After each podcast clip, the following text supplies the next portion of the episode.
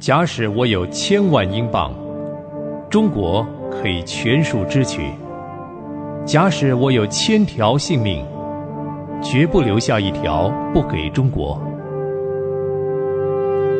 戴德生传。亲爱的朋友，您好，很高兴我们又在空中相会了。我是芳华。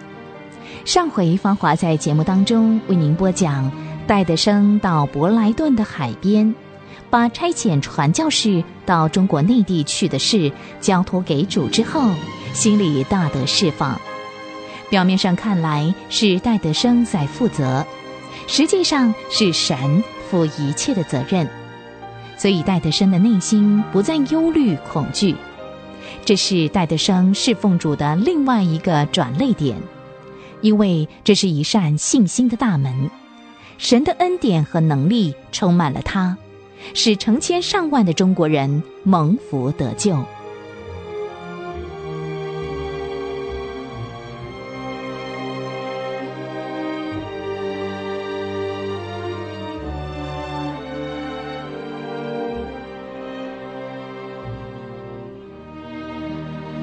戴德生在勃兰顿的沙滩上，决定负起中国内地各省布道的责任之后，重新得力，精神百倍。第二天早上，他就起身回到伦敦，找皮尔士商量，把他在海边的经历告诉皮尔士。皮尔士建议他定一个名称，取得合法的制度，才能够推展施工。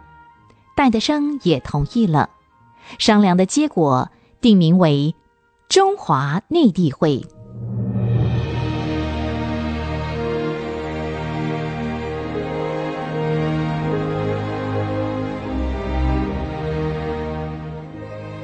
一八六五年六月二十七日，戴德生和皮尔士兴高采烈的到伦敦银行，以“中华内地会”的名称存十英镑。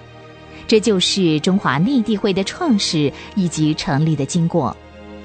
内地会成立之后，事工越来越忙，通信、会客、演讲，联络英伦、爱主的这些弟兄姐妹们，预备教士出发到中国等等。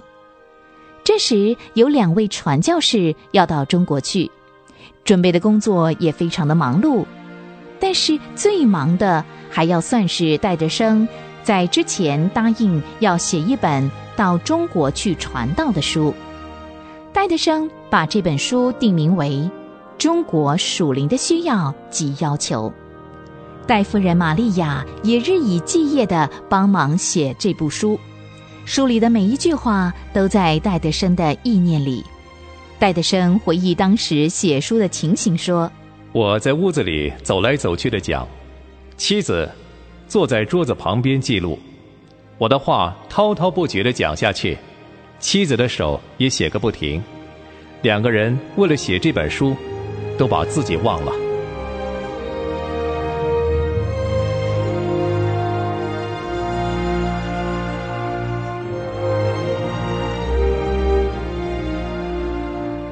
费了四个月的功夫，戴德生和玛利亚才把这本书完成。伯家先生负责全部的印刷费用。伯家先生并且建议把这本书带到密尔德灵修大会去，送给在场的基督徒。会场的人看到了这部书，都大受感动，并且认识自己对中国的责任。以后的几个礼拜，戴德生收到了从各个方面来的信件，称赞内地会的工作。有很多人表示愿意为这个工作奉献，也有人邀请到各处去演讲。这本书大受欢迎，在三个礼拜之后又再印刷了第二版。这本《中国属灵的需要及要求》内容非常的动人，让我们来听听书中的几个内容。我们一方面觉得有重大的责任在我们身上。另一方面，我们处处从神的话语得到满有恩典的激励，所以我们毫不犹豫地向庄稼的主呼吁，求他差遣二十四位英国传教士和二十位中国童工，到中国内地还没有听过福音的省份以及蒙古，去树立基督的十字架的旗帜。没有经验过神信实的人，或者认为神差遣二十四个英国传教士到中国内地去，而一切需要只仰望神的供给，这样未免太冒险了。但是，已经有机会经验过神信实的人，不论是在本乡或外国，在海上或陆地，生病或健康，在危险的环境里或在死亡的门口。而处处都看到神的信实，得到过神的帮助，这样的人，若是再存害怕或者不信的心，实在是不可原谅的。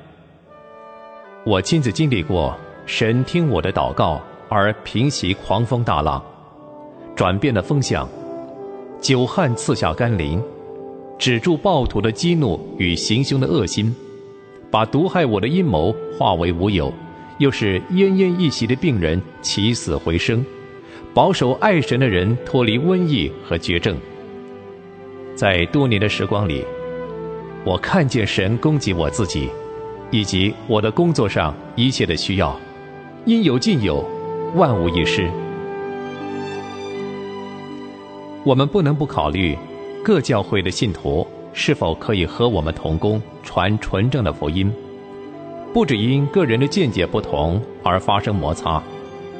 经过了很多祷告，我们的结论就是，与各教会的信徒可以合作。所以，我们就决定，不分什么宗派，一律敦请各同道和我们合作。只要他们信仰圣经，全都是神所启示的，并且情愿到中国内地去验证他们的信心，别无所靠。只靠圣经里边所有信实的保证。如果我们愿意的话，我们可以得到保证金。但是我们觉得没有这个需要，而且有保证金不但无益，反而有害。处理金钱不当，或者使用动机不纯正的人所捐的钱，都是可怕的，应当避免。主若决定给我们很少的钱，我们仍然可以度过，但是我们绝对不可以取不义的钱财。没有钱用，没有钱买米充饥，比取不义之财要好得多。我们的天父有经验，他很知道他的儿女每天早晨起来胃口很好，给我们预备早饭，晚上也不叫我们空着肚子上床。因为他的粮必不缺乏，他的水并不断绝，他供养三百万以色列人在旷野四十年。我们并不希望神送三百万宣教士到中国去。假使神这样做的话，他也会照样供给他们的需要。愿我们大家仰望他，走在他的道路上，在凡事上不论大小，都寻求他，荣耀他。请你们放心，若用神的方法做神的事工，绝不会缺少神的供给。我们现在所建议要做的，就是抓住神的信实，怀着信心前进。他叫我们做这件事，我们就听他的呼召，靠他的大能，为他的荣耀，扩大我们工作的范围，看他行奇妙的大事。我们只是他的器皿，他永远不失败，他永远不忘记我们，他应许常与我们同在，直到世界的末了。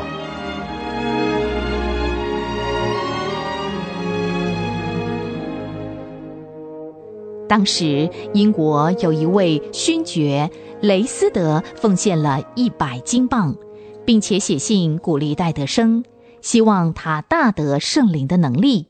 推动许多信徒到中国内地去布道，并且叫他求神差遣一百个工人到中国为神工作。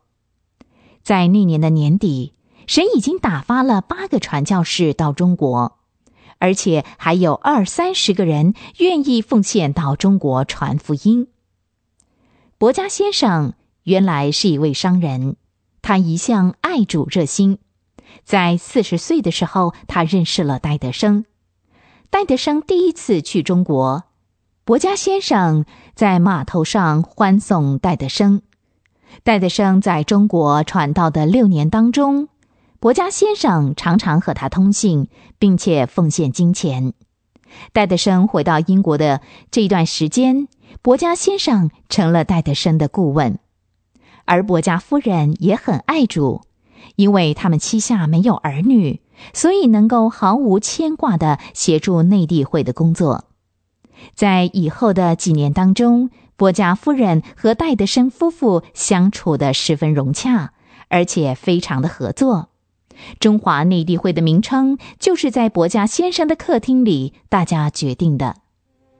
戴德生去中国以后，伯家先生就成为内地会伦敦的代表。